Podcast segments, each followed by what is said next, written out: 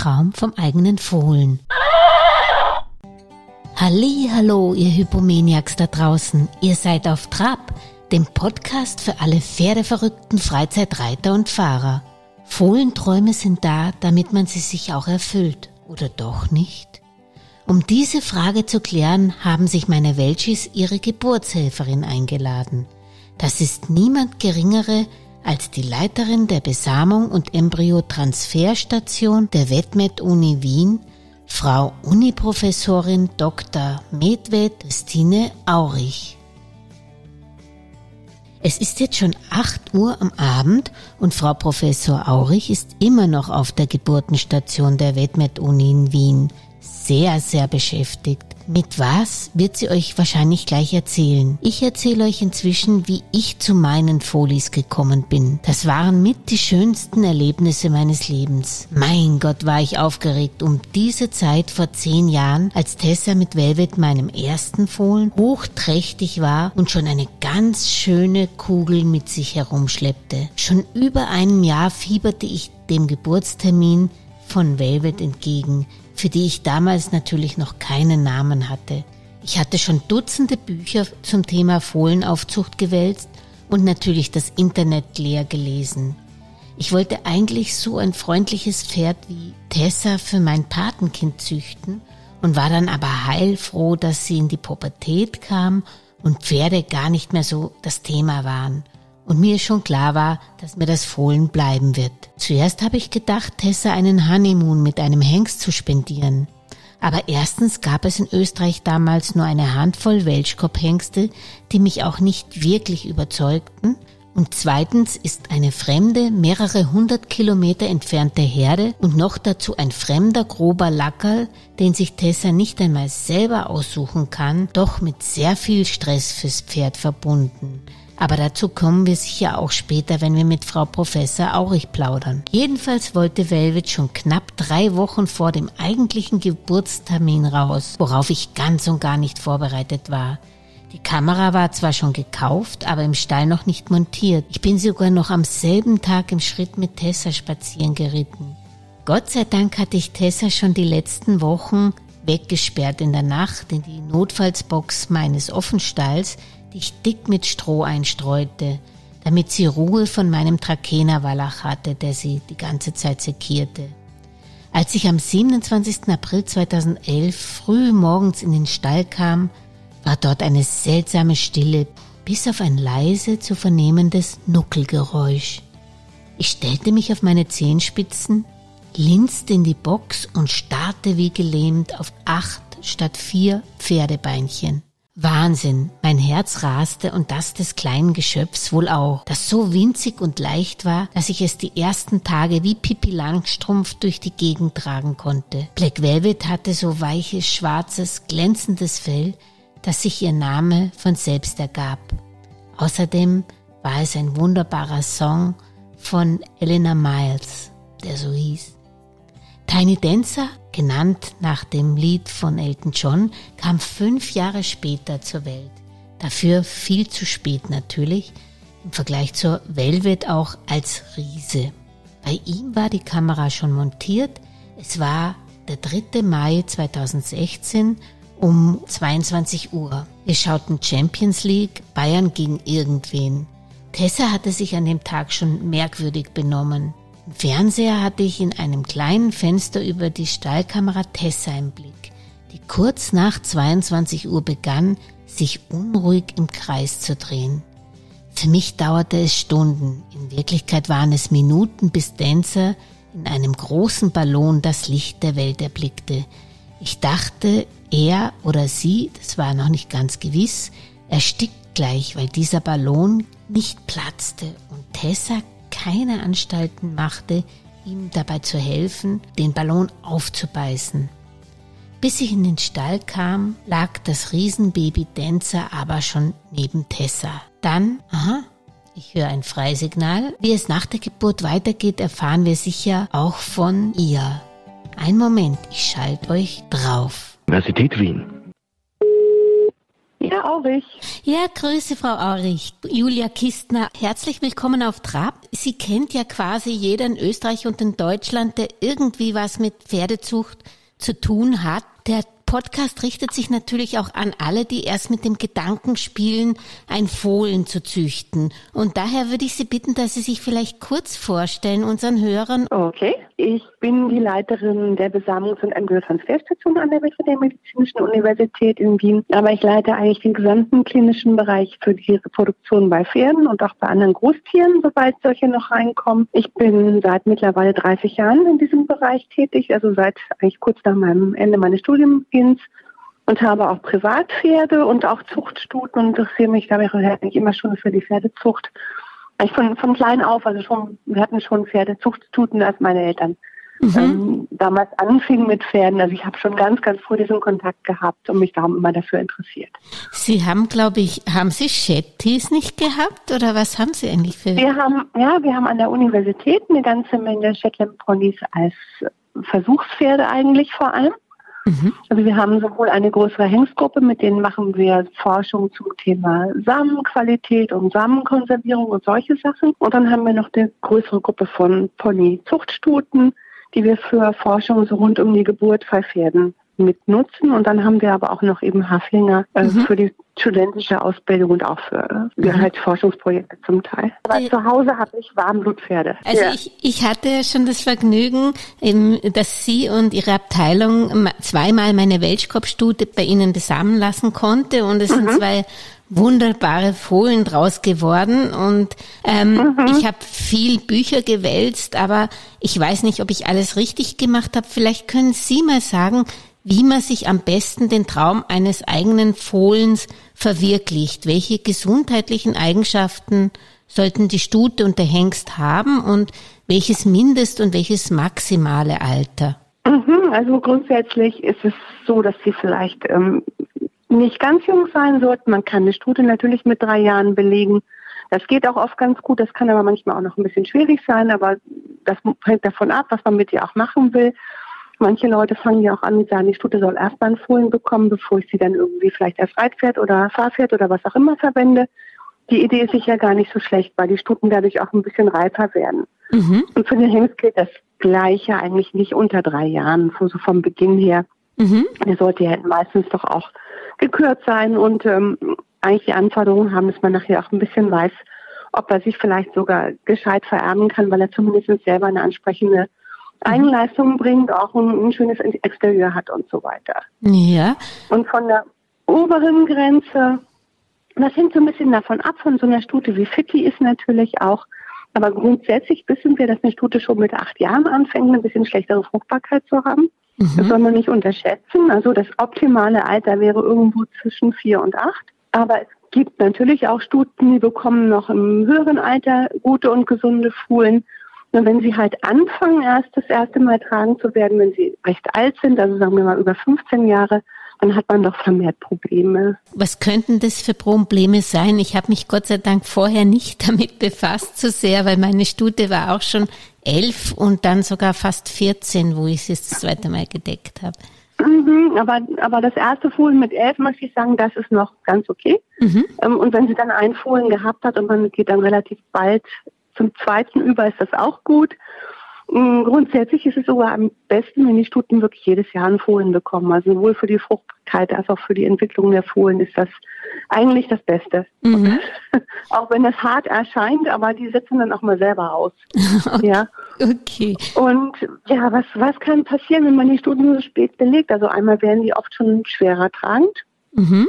Wir bekommen noch relativ häufig Stuten, auch die vielleicht eine Reitpferdekarriere gemacht haben und dann sollen, sind die 17 oder 18 und die Besitzer sagen, ach, ich hätte gerne noch so ein Fohlen von der Stute.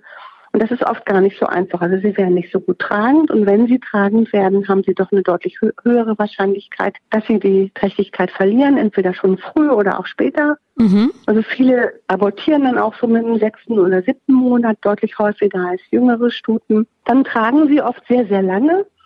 Also das ist so ein bisschen eine, eine Kompensation dafür. Wir gehen davon aus, dass die Gebärmutter eigentlich eine Trächtigkeit braucht, um so richtig auszureifen. Mhm. Und wenn sie halt so spät das erste Fohlen kriegen, dann ist das halt sehr spät. Oh, okay, das heißt, Sie würden generell davon abraten, zu glauben, dass wenn es dann aus dem Sport ist, dass man dann erst mit 17, 18 ähm, na, sich dann noch ein Fohlen zulegt von der Stute. Das ist, das also muss man gut überlegen. Ist das nicht, mhm. ist das nicht und es ist oft mit Enttäuschungen verbunden, möchte ich sagen. Also das habe ich oft gesehen. Mhm. Ja, dann kommt so ein kleines Fohlchen da oft raus, was doch auch nicht so toll entwickelt ist oder oft auch Fehlstellungen hat. Mhm. Und ähm, manchmal tragen die unheimlich lange. Also das längste, was ich mal erlebt habe, war 407 Tage. Boah. Das werde ich nie vergessen. Wahnsinn. Bei so einer alten Stute das, so muss man rechnen. Mhm, ne? das, das, heißt also, wir haben jetzt ein paar Sachen gehört, warum die Hobby, was gegen die Hobbyzucht spricht. Also einmal, dass man eigentlich, dass die Stute regelmäßig eigentlich empfohlen haben sollte und mhm. und das zweite war, es ist, also man sollte nicht das zu äh, die alte Stute, die vielleicht nicht mehr äh, im Sport ist, dann nicht glauben, dass man da unbedingt den Fohlen nimmt. Das ist eben mit vielen Komplikationen verbunden. Ja, das kann es zumindest sein. Es gibt natürlich mhm. auch immer den Gegenbeweis. Der eine oder andere wird sagen, auch meine Stute hat das auch mit 18 gemacht und das yeah. war ganz toll. Aber äh, wie gesagt, also ich, solche Fälle gibt es immer wieder und das ist dann oft für die Leute doch sehr enttäuschend. Mhm. Oder wenn dann halt auch ein Fohlen vielleicht zur Welt kommt, was, was wirklich nicht fit ist. Mhm. Das kommt ja auch mal vor, da muss man unter Umständen sehr viel Geld investieren, um so ein Fohlen einigermaßen in Gang zu bekommen und manche schaffen es eben auch mal nicht. Was ist denn so im Schnitt, was muss man denn da mit den Kosten rechnen, wenn man sich wirklich äh, ein Fohlen zulegen möchte? Also wenn man, das, das fängt ja an damit, dass man die Stute erstmal belegen muss, da kommt ja. der Ängst der, also die Decktaxe, da kommen natürlich unter Umständen bei einer Besamung zumindest Tierarztkosten dazu. Mhm. Und sagen wir mal, im besten Falle wird die Stute vielleicht in der ersten Rosse tragen, aber auch dann kommt man natürlich da auf, wenn es in der Klinik bei uns läuft, dann mit Frischsamen kommt man so auf Kosten vielleicht im, im Mittel auf 500 Euro für die Rosse und mit Tiefgefriersamen wird es ein bisschen mehr. Mhm. Und dann würde man ja noch oftmals so eine Tupferprobe nehmen vor mhm. der Belegung, um zu schauen, ob die Stute auch wirklich in Ordnung ist, dass da nicht irgendwelche Bakterien im Uterus sind. Mhm. Wie gesagt, dann kommt die Decktaxe. Das ist natürlich eine Frage, was man für einen Hengst hat. Ja. Ähm, das kann von, weiß ich nicht, 800 Euro anfangen, aber kann auch in mehrere tausend Euro gehen. Ja.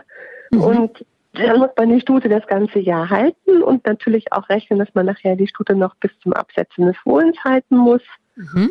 Und unter Umständen, es kommt eine ganze Menge an Impfungen und Entwurmungen und ähm, Untersuchungen auch von so einem Fohlen unter Umständen, dass es eben wirklich in Ordnung ist. Also mhm. da kommt schon einiges an Kosten zusammen. Also das ist, bis das mal abgesetzt wird. Ja, und dann hat man noch nicht mal die Fohlenweide, wo man es vielleicht auch drauf tut, wenn man nicht selber richtig, gleiche Studen hat. Ähm, also rund, in, in Summe kann man nicht sagen, dass das unbedingt ein Geschäft ist gegenüber einem Pferd, das man kauft. Also das kann nicht der Anreiz sein, ein eigenes Fohlen zu züchten. Also es ist ein, ein schönes, aber sicher doch sehr kostspieliges Hobby. Mhm. Okay. das sollte man sich überlegen, ob man dieses Hobby machen möchte. Das ist so ähnlich, wie wenn man vielleicht ein Segelboot hat oder sowas. Das ist auch, sagen die Besitzer, ein teures Hobby, aber es ist natürlich schön. Ja. Und so ein Segelboot ist bloß ein bisschen pflegeleichter und ein Pferd kann eben auch krank werden oder es kann mal was schiefgehen. Man kann natürlich eine Schwergeburt haben. Mhm. So eine Stute kann eine Nachgeburtsverhaltung haben ja. nach der Geburt und dann muss man was machen.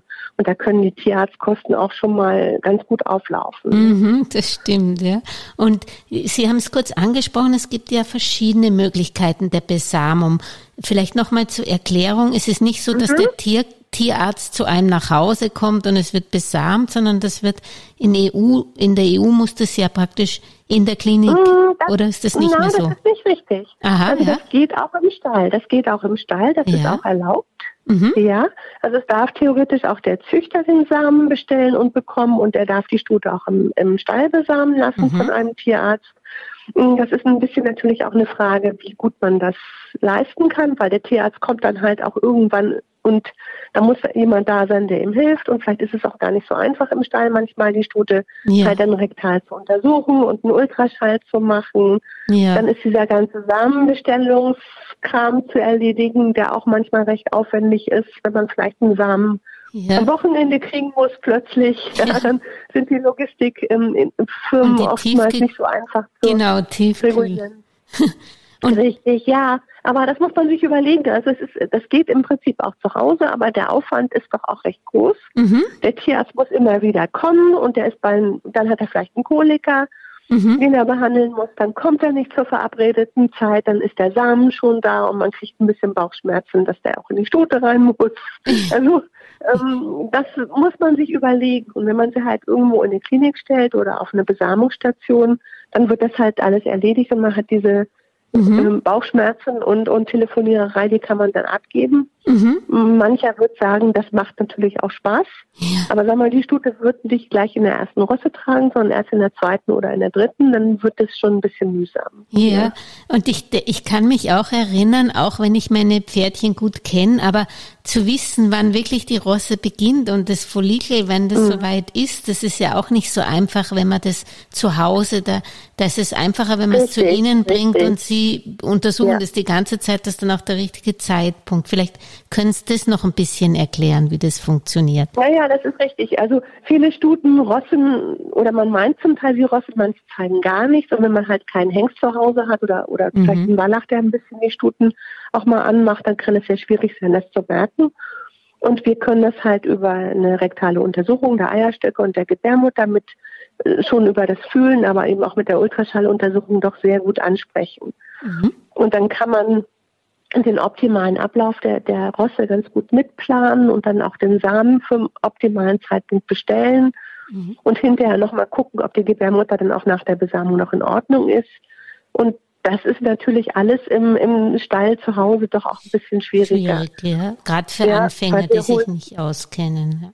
Naja, und wir holen die Stuten eben dann auch zum richtigen Zeitpunkt und wir können sie auch jeden Tag anschauen ähm, ohne dass wir das nun jedes Mal gleich so verrechnen. Wir machen dann in der Regel eine Pauschale für die Rosse für diese Untersuchung. Mhm. Und der Tierarzt, der kommt, der muss natürlich jedes Mal die Anfahrtskosten verrechnen und mhm. ähm, das alles einzeln verrechnen. Das Ultraschallgerät muss er auspacken, ja. Das ist ja auch ein großer Aufwand. Mhm. Und, und, das ist natürlich etwas, was sich der Tierarzt auch bezahlen lassen muss. Das ist ja, ja völlig klar. Mhm. Und dann wollte ich Sie nochmal zurück zur Besamung. Was ist der Unterschied? Also Freisprung, äh, tiefgekühlter Samen und Frischsamen. Ich kann mich erinnern, Sie haben gesagt, die Wahrscheinlichkeit beim Frischsamen ist größer wie beim tiefgekühlten. Nur mhm. muss der natürlich dann auch rechtzeitig an, ein, eintreffen. Vielleicht können Sie da den Unterschied nochmal kurz mhm. erklären. Das kann ich machen. Na klar. Also einmal gibt es natürlich die Möglichkeit, dass man die Stute im Natursprung decken lässt von einem Hengst das war ja früher gang und gäbe. Das ist dann in den 80er Jahren, ist die Besamung in der Pferdezucht auch gekommen. Der Natursprung funktioniert im Prinzip sehr gut. Wobei man sagen muss, dass Pferde auch ähm, eigentlich sich gut kennen, wenn sie sich von dem Hengst decken lassen. Die leben in der freien Wildbahn ja eigentlich sich mit so einem Hengst mhm. in einem Harem in einem sehr engen Kontakt. Und wenn die jetzt von einem Hengst der Wahl des Besitzers gedeckt werden sollen, dann kennen sie diesen Hengst in der Regel ja auch nicht. Also das ist jetzt vielleicht auch nicht immer der optimale, ähm, also aus, aus Sicht der, der, des Pferdewohls oder Tierschutzes auch nicht immer so optimal. Mhm. Ja, also es ist nicht nur toll für die Stute, das glaube ich nicht. Mhm. Und gerade wenn die vielleicht auch noch einen Fohlen dabei hat, was ja zum Teil auch der Fall ist, und dann kommt ein Hengst, den sie gar nicht kennt, ähm, mhm. dann ist das zum Teil auch eine ziemlich wilde Sache und auch nicht ganz ungefährlich. Mhm. Das heißt, und, und, man kann natürlich auch dann nur auf bestimmte Hengste zurückgreifen, in der Regel ja, ja solche, die auch nicht so weit weg sind. Mhm, ja. Klar, weil man sonst immer dorthin bringen muss zur Rosse und wieder zurück, wenn es nicht funktioniert hat, weil wie oft Richtig, ist ne? oder man lässt sie dann da stehen. Ja. Ähm, also das ist, wie gesagt, das ist, ist nicht nur positiv und ist für die Stute sicher auch manchmal ein, doch ein erheblicher Stress. Na, ich kann mich nur erinnern bei der ähm, Tessa, bei meiner Stute, ähm, da, da hatte ich äh, eben beim ersten Fohlen hat es beim ersten Mal nicht geklappt. Ähm, ist das der mhm. Normalfall mhm. bei einer Stute beim ersten? Das war Tiefkühlsamen, also, oder? Wie ja, natürlich. Ne? Ich meine, es gibt keine hundertprozentige Trächtigkeitsrate. Das ist mhm. einfach so. Die Natur hat da auch mitzusprechen. Und das klappt halt nicht jedes Mal. Oder so, so ein Embryo, der kann auch ganz kurz nach der ähm, Empfängnis quasi schon, quasi schon wieder absterben. Also das weiß man auch. Die, die Konzeptionsrate, also quasi die Befruchtungsrate von diesen Eizellen, die ist relativ groß. Mhm. Aber bei Pferden ist so eine Verlustrate bis zu dem Zeitpunkt, wo man eine erste Trächtigkeitsuntersuchung machen kann, das ist ja so um Tag 14, 15, ja. da gehen ungefähr 20 bis 30 Prozent der Trächtigkeiten verloren. Oh ja. Mhm. Die sterben einfach ab, weil das irgendwie nicht passt, weil vielleicht auch mal eine chromosomale Störung da ist oder irgendwas. Mhm. Und das heißt, man hat so mit einem Natursprung eine Trächtigkeitsrate für pro, pro Rosse, die liegt im Bereich von 60, 70 Prozent. Mhm. Und wenn man jetzt einen Froschsamen nimmt, dann ist es ähnlich. Da ist man sehr gut auch. Wenn der Samen gekühlt kommt, dann ist er ja schon 24 Stunden mindestens alt, wenn er in die Stute kommt, weil er dann zum Beispiel aus Deutschland kommt oder aus mhm. Holland oder wo halt der Hengst steht, dann ist er schon ein bisschen schlechter. Weil das Kühlen ist nicht so optimal, es macht ihn zwar haltbar, ja. aber das kann auch ein bisschen schädigen. Ja. Und dann ist man pro Rosse bei na, 50 Prozent oder so in dem Bereich. Und wenn man halt mit einem Tiefgefriersamen arbeitet, da sind die Spermien dann wirklich tiefgefroren worden, also auf minus 196 Grad in flüssigem Stickstoff und werden wieder aufgetaut. Und dann überleben das zwar sehr viele, aber sie sind doch nicht mehr so top fruchtbar, sag mhm. ich mal. Sie sind ein bisschen ähm, zum Teil verändert an der Oberfläche und dadurch ist die Befruchtungsrate noch ein bisschen schlechter. Mhm. Und dann ist man so je nach Hengst und, und Situation also bei 40 Prozent pro Rosse vielleicht. Ui, da hatte ich ja dann richtig Glück, dass ich aus drei Tiefsamenpäckchen zwei Pferde bekommen habe. Ja, oder, oder der Hengst hat mal eine sehr gute Fruchtbarkeit, da gibt es auch Unterschiede. Ja. Also es gibt manche Hengste, die haben eine ex exzellente Fruchtbarkeit im Tiefgefriersamen und andere haben eine deutlich schlechtere als mit ihrem Frischsamen. Ja. Ah, ah das muss man sich erkundigen, das, das, das müsste der Züchter Das wissen. wird Ihnen der Besitzer nicht ich unbedingt sagen. sagen, manchmal weiß man das auch gar nicht. Ja. Also das lehrt dann zum Teil auch die Erfahrung. Ne? Das ist einfach so. Also es ist halt auch individuell unterschiedlich. Da gibt es bestimmte Unterschiede in der Zusammensetzung der, der Spermienmembran, also diese äußere Schicht. Mhm. Die unterscheiden sich auch zwischen Hengsten und das weiß man zum Teil auch noch gar nicht so genau, aber das ist wirklich sehr unterschiedlich. Mhm. Okay, okay, jetzt gehen wir mal davon aus, die Besamung hat funktioniert. Ich weiß auch noch, ich bin mhm. dann mit der Stute nach paar Wochen zurückgekommen, um zu schauen, dass da keine zwei ähm, Zellen befruchtet werden. Ja, keine Zwillinge. Mhm. Was also ist das, da das Problem? Also Pferde können eigentlich keine Zwillinge austragen. Die sind für, für Einlinge gemacht. Mhm. Ähm, das ist interessanterweise, ich habe mal ein Projekt gemacht, da habe ich an Pferdefossilien gearbeitet mit, also an so kleinen Urpferdchen, 50 Millionen Jahre alt. Das war bei denen interessanterweise auch schon so. Die haben immer nur einen Fohlen produziert. Mhm. Mm, wir sind also bei, bei Kühen gibt es ja manchmal Zwillinge, bei Schafen, bei Ziegen ist es viel häufiger. Aber eine Stute schafft es eigentlich nur in einem Ausnahmefall, zwei Fohlen in der Gebärmutter zu ernähren und wirklich bis zur Geburt mhm. ähm, ausreifen zu lassen. Die sind sonst so immer im Grenzbereich und oft kommt es dazu Aborten. Mhm. Okay. Und ein Zwillingsabort ist ein großes Risiko für eine Stute. Mhm. Also da kommt es, weil zwei Fohlen in der Gebärmutter sind, wenn die sich gegenseitig stören, miteinander verheddern und kommt zu Schwergeburten. Da muss man da vielleicht dann sogar mal einen raussägen. Das gibt es, so eine sogenannte Fetotomie machen oder der Tierarzt muss zumindest die sortieren und mhm. der Stute helfen. Also das ist das Risiko für die Stute. Und es kommt meistens zur Geburt, also zur Frühgeburt oder zum Abort. Das heißt, die Fohlen kommen ganz selten lebend und fit zur Welt. Mhm. Ja. Okay. Und früher hat man nichts machen können. Heute kann man das mit Ultraschall sehen. Man kann schon so an Tag 14 sehen, das sind zwei Fruchtblasen. Mhm. Und dann kann man eine von den beiden unter Ultraschallkontrolle quasi abdrücken, also wirklich kaputt machen, die platzt dann so mhm. und die andere bleibt hoffentlich, hoffentlich am Leben und entwickelt sich dann zu einer normalen Einlungsträchtigkeit. Mhm. Dann habe ich das hinter mir, dann muss ich wahrscheinlich die trächtige Stute, vielleicht sagen wir nochmal, wie lange es dauert, bis das Fohlen eigentlich ähm, ausgetragen ist bei einer Stute. Also die Trächtigkeit dauert bei der Stute im Mittel 336 bis 340 Tage, mhm. hat aber eine sehr große Schwankungsbreite. Also es gibt normale Fohlen schon nach 320 Tagen bei der einen Stute und die andere trägt mal 350 Tage. Und wir sagen in der Tiermedizin, alles zwischen 320 und so 360 Tagen kann normal sein. Mhm. Also das ist wirklich ein großer Unterschied. Das liegt ein bisschen an der Stute, das liegt auch an der Jahreszeit. Ähm, das liegt auch ein bisschen an der Rasse. Zum Beispiel Ponys tragen kürzer als große Pferde. Mhm. Und kommen eine ganze Menge Einflüsse zusammen. Und ist das nur eine Legende oder ist es wirklich so, dass Hengste länger brauchen wie Stutfohlen? Nein, das stimmt. Mhm. Das stimmt. Da gibt es eine ganze Menge Untersuchungen, die zeigen, dass eine Hengstfohlen im Mittel so etwa drei, vier, fünf Tage länger getragen wird als ein Stutfohlen. Das mhm. ist richtig. Das heißt also, mhm. ich, ich war bei Ihnen und habe das dann geschaut, das war dann in Ordnung. Dann kriegen natürlich Stuten, müssen noch speziell geimpft werden und müssen auch speziell gefüttert werden in dieser Trächtigkeitsphase, oder? Ja. Ja, das ist richtig. Also die sollten normale, also ein Pferd sollte ja immer gegen Tetanus geimpft sein, eine Zuchtstute natürlich auch. Mhm. Ähm, und dann sollte man schauen, dass sie auf jeden Fall noch gegen Herpesvirus geimpft werden, weil es gibt doch immer wieder Aborte durch diesen Virusabort, mhm. wie das auch heißt. Das ist ein Herpesvirus. Und das ist sehr hässlich dann. Also das ist meistens ein Spätabort. Mhm. Und dann, äh, das kann halt passieren, gerade in Beständen, wo ein relativ großer Pferdewechsel drin ist, wo vielleicht auch Pferde aufs Turnier gehen oder sowas. Mhm. Und da sollte man die Stuten besser impfen. Mhm. Ja. Und äh, bewegen darf ich sie ja ganz normal. Ich kann mich erinnern, mein erstes Fohlen ist viel zu früh gekommen. Ich bin einen Tag vorher noch Schritt und ein bisschen Trab sogar mit ihr geritten. Also da, ähm, ich weiß, man sollte sobald, äh, vielleicht können Sie da erklären, woran sieht man, dass es dann so weit ist? Ich habe natürlich immer auf die Zitzen geschaut, aber vielleicht erklären Sie so die typischen Merkmale, wo man dann weiß, dass, sein, mhm. dass die Stute bald gebärt. Also vielleicht noch vorweg, also man kann so eine Stute durchaus noch lange Zeit reiten mhm. und man kann sie auch sicher bis zum Ende noch bewegen und das sagt einem eigentlich die Stute auch. Also manche Stuten werden dann sehr bequem und dann würde ich die auch nicht zwingen, mhm. was zu machen.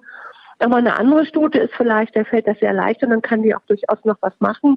Und ähm, das ist ja keine Krankheit, es ist eine, eine Schwangerschaft. Ja. Und Frau, früher haben die Frauen auch in der Schwangerschaft auf dem Feld gearbeitet und ähm, wenn sie sich wohlfühlen, können sie das machen. Mhm. Das erstmal vorweg. Ja. Ich würde eine Stute aber in den letzten sechs bis acht Wochen der, der Trächtigkeit auf jeden Fall nicht mehr wirklich arbeiten. Ich würde sie schonen. Wir haben dann doch auch eine sehr stark eingeschränkte Lungentätigkeit, weil das Fohlen das Lungenfeld so wegdrückt, mhm. das aufs Zwerchfell drückt und dann tun sie sich einfach schwerer. Mhm. Ja. Und ja, und woran merke ich jetzt, ob die Stute ja. zum Fohlen kommt? Also einmal wird natürlich der Bauch immer größer. Das Fohl sinkt dann ja auch weiter ab. Es ist so, ab dem fünften Monat der Trächtigkeit senkt sich die Gebärmutter wirklich in die Bauchhöhle rein. Und dann kommt, liegt das Fohlen quasi auf der, auf der Bauchwand unten. Und so ein Fohlen hat ja ungefähr ein Gewicht von 10, im Bereich von 10 Prozent der Mutter. Mhm. Also ein Warmblutfohlen wiegt 50 bis 60 Kilo. Dazu kommt nochmal 15 Liter Fruchtwasser. Also mhm. das ist ein ganz schönes Gewicht, was da in dem, in dem Bauch drin ist. Ja, und dann wird der natürlich groß. Ja, ja das ist klar. Mhm. Und, und, und dann, dann, fängt das Euter an, sich anzubilden. Das geht ja. so Je nach Stute, acht bis zehn Wochen vor der Geburt, merkt man dann schon, dass das Euter anfängt zu wachsen. Wenn die Fohlen hatte, schon ist es auch ein bisschen stärker, vielleicht schon ein bisschen früher zu merken. Und dann kommt es gegen Ende der Trächtigkeit halt wirklich dazu, dass dann Flüssigkeit im Euter ist, dass dann Milch auch wirklich zu ermelken ist, beziehungsweise so ein, so ein Vorsekret, mhm. was noch nicht aussieht wie Milch, so ein bisschen mehr wässrig ist, manchmal auch so ganz dickflüssig. Mhm. Das kann man, kann man ruhig auch mal machen. Dann sieht man, ähm, dass da das Euter sich natürlich füllt. Das wird dann wirklich, dann hat man das Gefühl, man fasst dagegen ein bisschen wie so eine gefüllte ähm, Wasserblase, mhm. so, das, das fluktuiert so ein bisschen. Und die Stuten kriegen meistens auch relativ ausgeprägte Ödeme, also Flüssigkeitsansammlung im, im Unterhautgewebe. Mhm. Okay. Weil diese, das kommt zu hormonellen Umstellungen, da wird sehr viel Östrogen gebildet in der, in der Enträchtigkeit und dann kommt zu Wasseransammlung am Bauch Mhm. Vorm Euter bis hin, manchmal bis zwischen die Vorderbeine kann das gehen. Mhm. Und dann wird auch so im Bereich des Beckens, da werden diese großen Beckenbänder, die werden dann so schwabbelig mhm. und weich und auch im Bereich der, der Scham kommt zu, zur Flüssigkeitsansammlung. Mhm. Ja. Würden, würden Sie eigentlich das Pferd ähm, in die Klinik bringen zur Geburt oder zu Hause lassen? Also es ist nicht unbedingt erforderlich, es in die Klinik zu bringen. Wir können mhm. auch gut zu Hause fuhlen, nur man sollte wirklich eine sehr enge Geburtsüberwachung machen. Mhm. Ja, das ist meistens geht das gut, meistens schaffen die Stuten es alleine, ihr Fohlen zur Welt zu bringen und das Fohlen ist meistens auch fit und kann dann nach einer Stunde stehen. Mhm. Aber es gibt halt auch immer sehr hässliche Schwergeburten. Mhm. Und wenn man die verpasst, ist ein Fohlen sehr schnell tot und auch eine Stute hat sehr schnell ein großes Problem. Mhm. Eine Pferdegeburt ist ja eine sehr schnelle Geburt, viel schneller als beim Menschen. Bei Menschen kann das ja mal wirklich Tage dauern. Ja. Und auch bei der Kuh dauert das Stunden und bei der Stute dauert es Minuten. Mhm. Ja. Und wenn man da nicht dabei ist und es kommt zu einem Problem, also ein Fohlen hat vielleicht einen verschlagenen Fuß oder der Kopf ist mal umgeschlagen oder so und die Stute kann das Fohlen nicht zur Welt bringen, ist das Fohlen sehr schnell tot. Mhm. Und die Stuten pressen aber sehr stark, die, die haben ja eine enorme Kraft auch von, von der Bauchmuskulatur und die hauen einen Fohlen dann trotzdem raus und die können sich zum Teil enorme Dammrisse holen, wo dann der ganze Bereich praktisch vom Anus über die Scheide aufreißt und alles kaputt nee. ist. Und das ist natürlich mhm. extrem hässlich. Mhm. Ja. Sie haben es kurz angesprochen, es ist, äh, das Fohlen sollte möglichst bald aufstehen. Also ich kann mich erinnern, ich habe damals eine Kamera in die in, mhm, in, reingetan und habe es halt ja. beobachtet von der Kamera, weil ich wollte sie nicht stören. Ne?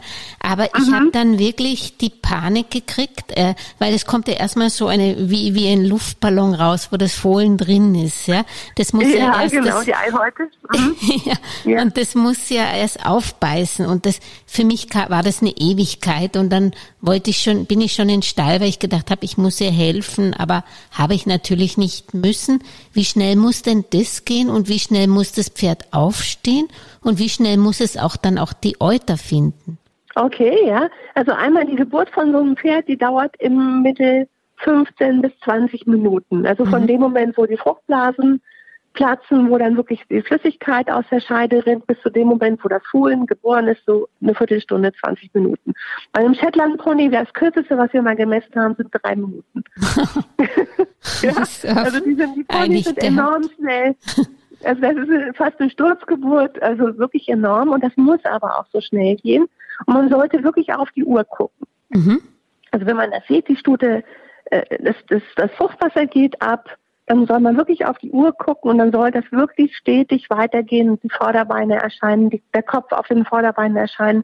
Und wenn das nicht innerhalb von, von fünf bis zehn Minuten sich deutlich was tut, dann ist hier Gefahr im Verzug. Mhm. Und dann, also dann zum Beispiel, es kommt nur ein Vorderbein, dann ist das andere sicher verschlagen. Mhm. Und dann sage ich auch lieber mal als Besitzer da mal reingreifen und gucken. Manchmal kann man ganz leicht irgendwas korrigieren. Mhm. Denn wenn ich das nicht mache, dann ist halt das, wie gesagt, das Fohlen sehr schnell tot. Mhm. Okay. Ja? Oder dann den Tierarzt sofort anrufen und sagen, ja. hey, Sie müssen kommen. Und wenn der Tierarzt nicht sofort kommen kann, dann besser die Stute aufladen, in die Klinik fahren. Mhm. Mit, mit ja, dem Fohlen halt drinnen, halt draußen. Drin. Die hören dann in der Regel auch beim Transport, die hören auf zu pressen. Ah, okay. Da kann nicht viel passieren. Die mhm. haben dann doch über dieses, dass man sie ja auch meistens dann auftreibt, Mhm. Ähm, da passiert nichts. Ich meine, im besten Fall wird das Fohlen auf dem Transporter geboren. Mhm. Ja. Okay. Das kann bei einem Pony, ähm, wenn es eine große, einen großen Transporter hat, geht das. Bei einer Stute wird es in der Regel nicht passieren. Mhm. Aber das ist allemal besser, als nachher ein totes Fohlen zu haben. Das stimmt, ja. Also das sage ich immer, wirklich auf die Uhr gucken und sie nicht eingreifen, wenn es gut geht. Aber wenn man halt das Gefühl hat, Mensch, da passt was nicht, der Kopf erscheint nicht oder sowas, dann muss man wirklich handeln. Es mhm. hat keinen Zweck, Stunden zu warten. Das ist verkehrt. Das passt was nicht. Mhm. Ja, und dann ist wirklich schlimm und da kann auch viel kaputt gehen. Ja, und ja. wie schnell muss also, das Pferd dann aufstehen, wenn es liegt? Also wie schnell muss das? Also, ja, also erstmal muss man gucken, das Fohlen sollte nach der Geburt sich ganz schnell in so, die sogenannte Brust-Bauchlage befinden. Also, ja. dass es sich so auf den Bauch hochdreht. Das machen wir eigentlich, wenn sie fit sind, ganz schnell. Ja. Und dann sollte es nach einer Stunde stehen, mhm. nach zwei Stunden am Euter der Stute trinken und nach drei Stunden sollte die Nachgeburt abgegangen sein. Mhm. Das kann man sich gut merken. Eins, zwei, drei. Ja. Und, und das ja. zwei ist deswegen wichtig, weil die erste, weil das diese Cholesterolmilch ist, oder? Das genau. Weil das so viel Vitamin oder die ganzen Bakterien und alles. Na, das, na es, es, sind, es sind die Antikörper drin, ah, Antikörper. die das Huhn braucht, damit es eine Immunabwehr gegen Bakterien bekommt. Mhm. Okay. Und ja, die, die, die Plazenta bei der Stute, die ist nicht durchgängig für solche Antikörper. Bei Menschen ist sie das. So ein Baby wird mit Antikörpern geboren. Ein Pferdefohlen wird komplett ohne Antikörper geboren. Mhm, okay. Das heißt, die sind äh, freiwillig für die Bakterien, die ja in großen Mengen überall rumschwirren. Die werden sofort nach der Geburt mit Bakterien konfrontiert. Und darum müssen sie halt ganz schnell diese Antikörper beginnen, bekommen. Mhm. Und wirklich nach zwei Stunden sollen die trinken. Und wenn sie das nicht schaffen, dann darf man ihnen auch gerne helfen. Also darf man sie also so andocken, das habe ich auch gemacht. Ja. ja, man kann ihnen helfen beim Aufstehen, man kann schauen, ob man sie vielleicht ein bisschen ähm, stützt, dass sie ans Euter rangehen. Wenn man manchen Fohlen hat, was nicht gut äh, aufstehen kann, dann darf man auch gerne die Stute abmelken in der Babyflasche und das mhm. dem Fohlen im Liegen geben. Mhm. Also das ist nicht schlecht, das soll man wirklich machen. Man soll nicht sagen, die Natur wird das schon regeln weil mhm. die Natur ist grausam und in der Natur sind die Fohlenverluste hoch. Wie hoch sind die eigentlich in der Natur? Da gibt es keine wirklich guten Zahlen mhm. dafür, aber es gibt so von, von Schafen zum Beispiel sind die Verlustraten bei so, in so großen Herden im Bereich von 10 Prozent. Ui. Mhm.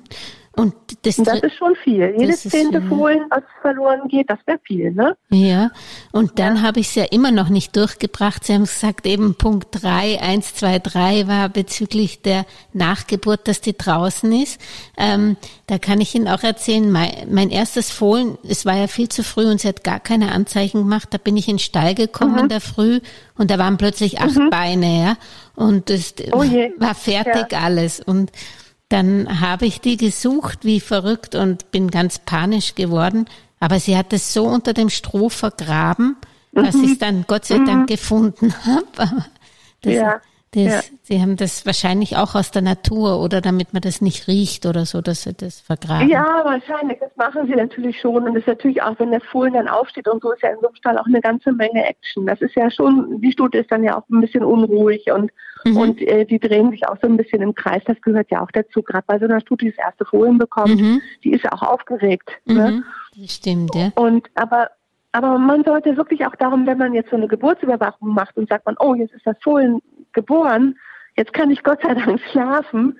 Das sollte man nicht tun. Ja. Ja. Also man sollte wirklich noch dabei bleiben oder das beobachten. Auch von mir aus wieder über die Kamera, ob das Fohlen, wie gesagt, nach einer Stunde steht, nach zwei Stunden trinkt, ob mhm. die Nachgeburt abgeht, ob alles in Ordnung ist. Mhm. Ja. Weil das ist so lebenswichtig und die meisten Fohlen, die wir bekommen, haben das irgendwo verpasst, haben nicht genügend Kolostrum getrunken okay. oder haben ein Problem, dass sie gar nicht stehen können und die Leute haben das gar nicht gemerkt. Oh ja, und dann äh, bekommen sie halt eine bakterielle Infektion, eine sogenannte Sepsis. Mhm. Und die ist hochgradig lebensbedrohlich. Und dann sind sie nach zwei, drei Tagen wirklich tot. Mhm. Oh ja. Je. Also das, also das geht dann ganz schnell, dann sind die plötzlich nicht mehr so munter, dann sagen die Leute, oh, es ist so ein bisschen matschig gewesen, das Fohlen. Mhm. Manche kommen dann rein, dann kann man oft noch was machen, dann kann man eine antibiotische Behandlung machen und mhm. eben auch diese, diese Antikörper, die kann man auch infundieren. Da gibt es auch ein, ein Plasma, was man dann ersatzweise geben kann und so. Aber das ist so wichtig und wenn die das nicht bekommen, dann haben sie eigentlich keine gute Chance, wirklich mhm. fitte und lebensfähige Fohlen zu werden. Mhm. Ja. Gegen dieses Sepsis kann man sich ja, glaube ich, ich kann mich erinnern, ich, dann kam die Tierärztin natürlich und ähm, mhm. die hat ihm, also einmal der, der, der Stute eine, eine Spritze gegeben, damit auch wirklich, falls es nicht wirklich alles rausgekommen ist, weil ich das ja äh, graben musste nach dem. Und dann Aha. hat das Fohlen hat auch was bekommen. Das ist weil Sie gesagt haben, die ersten zehn Tage sind ja, glaube ich, diese, diese sogenannte Fohlenlähmeimpfung, die ist überflüssig. Ist überflüssig, okay. Die ja. ist überflüssig. Also entweder bekommt das Fohlen genügend Kolostrum, dann braucht ja. es nicht. Ja. Und wenn es nicht genügend Kolostrum bekommen hat, dann reicht das überhaupt nicht, um das, das zu ersetzen. Ah, ja. okay. Mhm. Also man sollte, also man kann einmal die Qualität des Kolostrums überprüfen, wenn man jetzt vielleicht mal nicht nur eine Strute hat, sondern ein paar mehr, da kann man ein sogenanntes Kolostrometer kaufen. Das ist ein, ein kleines Ding, wo man das mit messen kann. Mhm. Das kostet noch nicht mal 100 Euro. Mhm. Ja. Und da kann man dann schauen, ob das Kolostrum eine gute Qualität hat. Mhm. Und wenn das Fohlen halt rechtzeitig Kolostrum von guter Qualität bekommt, ist es in der Regel gut geschützt. Mhm. Okay. Wir empfehlen auch noch dazu, dass man im Alter, wenn das Fohlen ungefähr einen Tag alt ist, eine Blutprobe nehmen lässt vom Tierarzt und diese Antikörper nochmal misst. Das kann man machen. Ah, und das okay. ist ja, und wenn man dann feststellt, dass es eben nicht ausreichend ist, dann kann man ihm noch welche ersetzen. Da gibt es dann so ein Plasma, aber da braucht dann ein bis zwei Liter. Also das ist nicht mit einer Spritze getan. Okay. ja. Das ist vielleicht auch was, ähm, das ist zwar ein trauriger äh, Fall, aber das muss man sich auch mit bewusst sein, wenn man ein Hobbyzüchter ist, der Stute kann ja was passieren bei der Geburt. Mhm. Und, und mhm. dann ist es natürlich eine sehr komplexe Sache, wenn die Mutter nicht mehr, da, die, die Stute nicht mehr da ist und man muss das praktisch mit der Flasche aufziehen. Das ist mhm. sehr schwierig, oder? Also grundsätzlich geht das eigentlich ganz gut. Es gibt ja. gute Ersatzmilch für Fohlen, die kann man als Pulver kaufen und anmischen. Also wenn, wenn das Fohlen dieses Kolostrum bekommen hat, mhm. ähm, sagen wir mal doch, das geht ja manchmal vielleicht noch, dann kann man mit Ersatzmilch ganz gut arbeiten. Aber die Fohlen brauchen sehr häufig kleine Portionen. Also das heißt, es ist ein großer Aufwand. Alle zwei Stunden ja, oder so? Ja, alle Stunde eigentlich sogar. Mhm, mh. Wenigstens über die ersten Tage. Und das ist am, am Anfang ist das lustig. aber in der dritten Nacht ist man dann fertig und in der fünften Nacht gibt man auf. und das kann man aber nicht. Aber ja. das muss man ja wahrscheinlich, also meine erste, erstes Fohlen hat sehr lang gesaugt, aber ein halbes Jahr brauchst du das ja, oder? Nein, nicht so lang. Nein, also man muss dann, man, man kann dann größere Intervalle machen, dann kann man dann ein wenig größere Mengen geben und größere Intervalle äh, ja. bringen. Aber so ein Fohlen darf nicht so viel auf einmal trinken und die trinken ja viel. Also so ein Fohlen braucht ungefähr 15 Prozent seines Gewichtes in Milch an, mhm. an Litern damit das Wachs wächst. Mhm. Das ist viel, ja. Mhm. Also so ein 50 Kilo Fohlen braucht mit anderen Worten siebeneinhalb Liter Milch pro Tag. Wahnsinn. Und dafür wächst es natürlich schnell, ein Fohlen. Genau, ne? Und die Milch ist relativ dünn bei der Stute. Die trinken dann auch eben große Volumina, aber die trinken sie in wirklich kleinen Portionen ganz häufig. Mhm. Okay. Und, und, das muss man halt versuchen, zumindest in den ersten Lebenstagen und Wochen bei so einem Waisenfohlen auch ähnlich zu machen. Die brauchen ja auch diesen Kontakt, dieses, das ist ja auch was noch dazu, äh, dieses Trinken heißt ja auch Kontakt mit der Stute haben ja. und so. Also das ist ja mehr als nur die Nahrung aufnehmen. Mhm, das und das stimmt. muss man irgendwo dann auch dem Fohlen ersetzen. Und das kann man halt als Mensch, der das Fohlen trinkt, auch nur bis zu einem gewissen Grade. Ne? Ja. Okay, also das ist, also wie gesagt, da können auch von der Zeitaufwand kann das sehr, sehr aufwendig ja, sein. Wie gesagt, und es kann teuer werden, es kann eben auch ja. traurig werden. Mhm. Ja, also es gibt halt immer bei der Geburt auch mal das Problem mit so einer Stute, ähm, da kann ein Blutgefäß zerreißen an mhm. der Gebärmutter, dann verbluten die plötzlich, so eine Stute fällt plötzlich tot um, also im wahrsten Sinne des Wortes, mhm. ähm, an so einer Blutung. Oder die können auch mal eine, da kann mal eine Darmquetschung passieren bei so einer Geburt, wenn das sehr schnell geht. Da kann so eine Darmschlinge mhm. zwischen Fohlen und Becken rutschen und, und geschädigt werden dann koliken die plötzlich nach der Geburt und, und sind nicht mehr zu retten. Also das kann alles auch mal passieren. Mhm. Ja. Was mich gewundert hat, wie schnell die, die Fohlen in der ersten Zeit wachsen. Die haben ja, glaube ich, mit nach zehn Tagen oder nach ein paar Tagen haben die ja schon die Zähne und sie können eigentlich mhm. gleich losfressen, wenn sie wollen. Nur sind ihre ja, Beine ja. noch ein bisschen lang, dass sie so biegen müssen, damit sie ans Gras kommen. Aber das geht sehr schnell, oder? Wann ist denn ein Fohlen kein Fohlen mehr? Also grundsätzlich fangen die halt ganz früh an, mit der Stute mit zu fressen, auch Heu ein bisschen zu knabbern oder auch mal mit in die Krippe reinzugehen. Und das brauchen die dann irgendwann auch. Dann stellt sich ja auch die Darmflora um, wenn die das machen, also diese sogenannte Fohlenrosse-Durchfall ist eigentlich nicht bedingt durch die Fohlenrosse, sondern weil sich die Darmflora umstellt. Die Darmbakterien ändern sich dann und dann kriegen die halt so ein bisschen auch mal einen Durchfall davon, weil sie einfach anfangen, Heu mitzufressen und dann dieser Milchbrot mhm. so ein bisschen sich ändert in seiner Konsistenz. Mhm. Und das geht halt dann doch auch, wie soll ich dich sagen, ein Fohlen wegstellen und entwickelt sich schnell. Aber ein Fohlen ist schon bis zu einem Alter von, von sechs bis acht Monaten halt ein Fohlen, was auch die Milch braucht und auch die Mutter braucht. Mhm. Ne?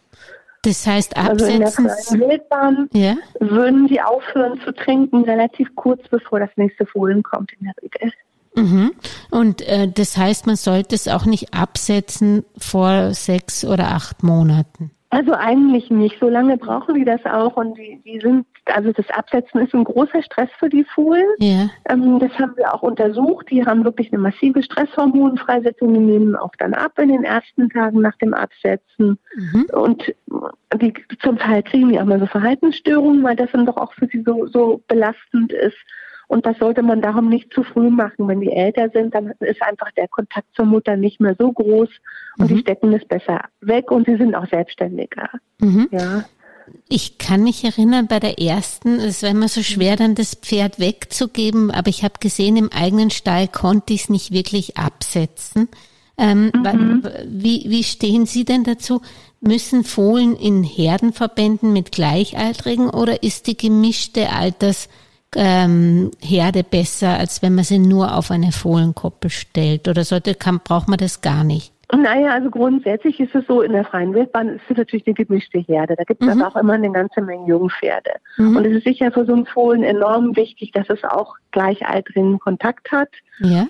Und ich muss die Fohlen natürlich aus der Gruppe der, der Stuten meistens rausnehmen, wenn ich einfach Stuten habe, die wieder äh, tragend sind. Ja. Und es ist für das Fohlen auch wichtig, ich muss irgendwo diesen, diesen Absätzen auch machen, sonst hängen die da auch ewig dran und ich kriege sie ganz schwer weg davon. Mhm. Ja ich würde Fohlen immer versuchen, in der Gruppe aufzuziehen. Am schönsten ist natürlich, ich habe die Gruppe zu Hause. Mhm. Also ich habe vielleicht drei oder vier Zuchtstuten. Mhm. Wenn ich das nicht habe, ist es sicher besser, ich gebe sie irgendwo hin, wo sie diesen, diese Gruppe haben können. Das sehe ich auch so. Mhm. Ja. Gut, wenn man jetzt zusammenfasst, ich meine, Sie haben ja hauptsächlich mit professionellen Züchtern, glaube ich, zu tun. Ähm, was? Oh, das will ich gar nicht sagen. Gar nicht? Ich habe auch sehr viele Hobbyzüchter mit ja. allen möglichen Rassen. Ja, ja das bestimmt. Und, und es sind, also ich weiß, wo, wo ich damals gedeckt habe, waren das vor allem Quarterhouses. Ähm, das, ähm, das ist jetzt, äh, gibt es da irgendeinen Trend, was vor allen Dingen momentan so gezüchtet wird im Hobbybereich? Also es gibt alles, ja. Es mhm. gibt natürlich auch immer noch Warmblutleute, es gibt ja. auch bei den Warmblutreitern ja immer welche, die sagen, ach, meine Stute soll jetzt doch mal ein Fohlen bekommen. Ja. Dann, wie Sie die sagen, eine ganze Menge Quarter Horses, aber wir haben auch alles mögliche andere, also mhm. ähm, auch mal sehr exotische Rassen, Tennessee Walking Horses und, und was ich alles sehe, Tinker natürlich, Friesen, Barock Pintos. Mhm. Ähm, es gibt ja eine unheimliche Rassenvielfalt. Ja. Ich eigentlich auch. Wir haben auch Araber eine ganze Menge immer. Ja. ja. Und also das ist eigentlich die, die, der ist, ist der dem Geschmack kann man sagen eigentlich keine Grenzen gesetzt, was ich da gerne haben möchte. Das kann ich auch natürlich züchten nur muss ich auch schauen, dass ich eben dann natürlich zum Beispiel einen gescheiten Hengst bekomme. Das kann bei einer seltenen Rasse manchmal schwierig sein. Ne? Mhm, mhm. Ja, also deswegen, wenn Sie jetzt das so gegenüberstellen würden, was wären sozusagen die Punkte, die für das eigene Fohlen sprechen und was sind die Punkte, die halb gegen eine eigene Zucht sprechen? Okay, das ist, ist eine gute Frage. Also das, wie gesagt, es ist ein sehr schönes aufwendiges Hobby. Es ist also nicht nur Kosten, es ist auch zeitaufwendig, wenn ich das machen möchte. Ich sollte wirklich Zeit haben für die Stute und das Fohlen. Ich sollte nach Möglichkeit entweder selber Platz haben dafür, damit die nachher auch wirklich adäquat auf die Weide rausgehen können. Und das sollte nicht nur eine halbe Stunde am Tag sein, sondern nach Möglichkeit Tag und Nacht. Mhm. Und wenn ich das halt nicht selber kann, dann muss ich mir einen Platz suchen, wo ich Stute und Fohlen halten kann, damit sie das dann eben haben können am besten auch im Herdenverband. Mhm. Und wenn ich das eben nicht möchte, meine Stute weggeben und ich habe den Platz nicht, dann sollte ich mir gut überlegen, ob ich einen Fohlen im Reitstall aufziehen möchte. Das ist sicher keine optimale Lösung. Ja. Mhm. Und ich sollte sicher nicht erwarten, dass ich, auch wenn ich jetzt eine richtig gute Stute habe, aus diesem Fohlen, aus dieser Stute unbedingt das Fohlen bekomme, was dann auch mal mein Nachwuchspferd ist. Mhm. ja, ich sage immer, diese, diese selbstgezogenen Pferde, bei denen verzeiht man auch mehr. Diese, das auch wenn sie nicht ja. ganz so sind, wie man sich vorstellt. Ähm, aber man muss da natürlich auch mit Kompromissen leben, so wie man das auch bei Kindern oder so muss. Das ist einfach so, ja. Ja, also. Und wenn ich halt super ähm, Spitzenpferd für meinen eigenen sehr hochklassigen Sport oder sowas möchte, dann kaufe ich mir sicher besser ein Pferd, denn dann kann ich mir aussuchen, ein Pferd, was sozusagen das ist, was ich mir auch erwarte. Wenn ich das Fohlen selber ziehe, dann muss ich da einfach auch bestimmte Dinge tolerieren, die mir vielleicht nicht so gut gefallen. Mhm. Und was ist für Sie eigentlich der schönste Moment? Also, und das Schönste am eigenen Zucht für mich ist es eigentlich nach wie vor, dass das eine ganz andere Bindung ist zu den Pferden, die ich ja. selber gezüchtet habe, wie das Pferd, das ich mir gekauft habe. Also auch von den Pferden her. Das, das ist ganz bestimmt so. Also es ist natürlich ähm, macht es sehr viel Freude, einmal erst zu sagen, welchen Hengst nehme ich, mhm. ähm, wird die Stute tragen, dann zu sehen, sie, dass sie tragend ist und dass das weitergeht. Das macht natürlich alles sehr viel Freude und das, wie Sie richtig sagen, das schafft auch eine Bindung. Und dann nimmt man eben so ein Fohlen auch so, wie es ist. Das mhm. ist sicher so, dass man da viel mehr toleriert und dann auch mehr investiert. Wenn man eben, wenn man ein Pferd kauft, dann ist man immer ein bisschen kritischer. Ja. Dann sagt man, na, also eigentlich habe ich da jetzt so viel Geld dafür bezahlt und er ist trotzdem nicht so gut, wie ich mir das vorgestellt habe. Das, das. Das passiert bei so einem Fohlen nicht so leicht, ne? Das mhm. ist schon so. Ja. ja, was ist der schönste Moment? Also ich glaube, das ist alles zusammen. Mhm. Und es kann aber eben auch mal sehr, sehr traurig werden. Das mhm. darf man, das muss man im Auge haben. Wie gesagt, die Stute kann mal sterben.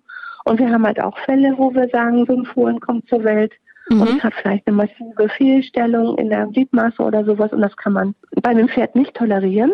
Mhm. Ein Pferd ist ein Lauftier, das ist klar. Und ein Fohlen kommt vielleicht mit sowas noch klar. Aber wenn der mal 500 Kilo wiegt, mhm. dann kann er das nicht mehr. Und da muss ich eben auch mal die traurige mhm. ähm, Entscheidung treffen und sagen, so ein Fohlen muss man leider Gottes einschläfern. Mhm.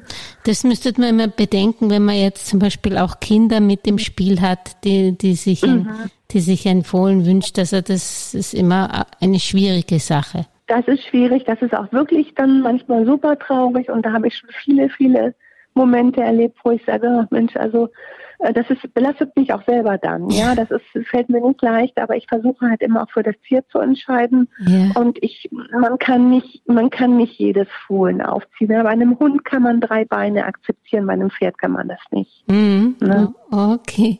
Ja, Frau Professor Aurich, vielen Dank, dass Sie auf Trab und den Hörern so viel Zeit gewidmet haben. Ich kann mich erinnern, es gibt immer so einen Tag der offenen Tür, beziehungsweise wenn sich wirklich jemand interessiert für die Zucht, kann man sich da an die Wetmet wenden, auch für eine Beratung oder wie läuft das eigentlich ab? Also das kann man immer. Ich habe immer Züchter, die mich oder Leute, die empfohlen haben möchten, vielleicht noch gar keine Züchter sind in dem Moment, die sich bei uns erkundigen. Das dürfen sie gerne tun. Die können mir eine E-Mail schreiben oder mich auch anrufen, mhm. wenn das passt. Wir haben in der Regel alle zwei Jahre einen Tag der offenen Tür. Der wäre dieses Jahr auch wieder gewesen, mhm. aber der fällt natürlich Covid-bedingt aus. Ja. ja. Aber ähm, wir machen dann auch immer in der Klinik gerne Führungen und zeigen auch Sachen und äh, also Samenentnahme beim Hengsten und solche Dinge haben wir dann immer auch wirklich gezeigt und ähm, auch viele Fragen beantwortet und so sehr gerne. Mhm. Das, das macht mir auch eine Freude. Ja, dann sage ich herzlichen Dank und wünsche Ihnen noch einen schönen restlichen Abend, nicht so viel Notfälle. Ja, sehr schön. Vielen Dank, das hat mich sehr gefreut. Ja, ich hoffe, dass ich auch dem einen oder anderen damit wirklich helfen kann und auch ähm, dem einen oder anderen Fohlen und der einen oder anderen Stute damit ja. etwas Gutes getan habe. Hat sie, oder? Na bitte. Übrigens, wenn euch dieser Podcast gefallen hat, dann empfiehlt ihn allen Hypomaniacs weiter, liked ihn wenn möglich bei Apple Podcast oder folgt uns auch auf Instagram und auf www.auftrab.eu. Und wer mir als erstes sagen kann, welches meiner Fohlen das Podcast-Logo ziert und die richtige Antwort an julia.auftrab.eu schickt, bekommt von uns ein Sackerl Pferdeleckerlis mit echtem Stallgeruch. Bis zum nächsten Samstag, bleibt auf Trab, eure Welschkops Tessa, Velvet und Dancer, eure Julia.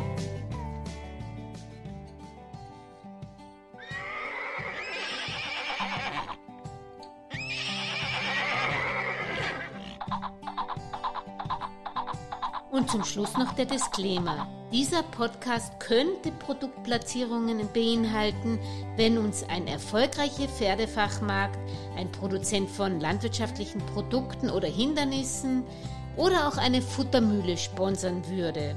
Wir freuen uns auf Anfragen unter auf trap.gmail.com.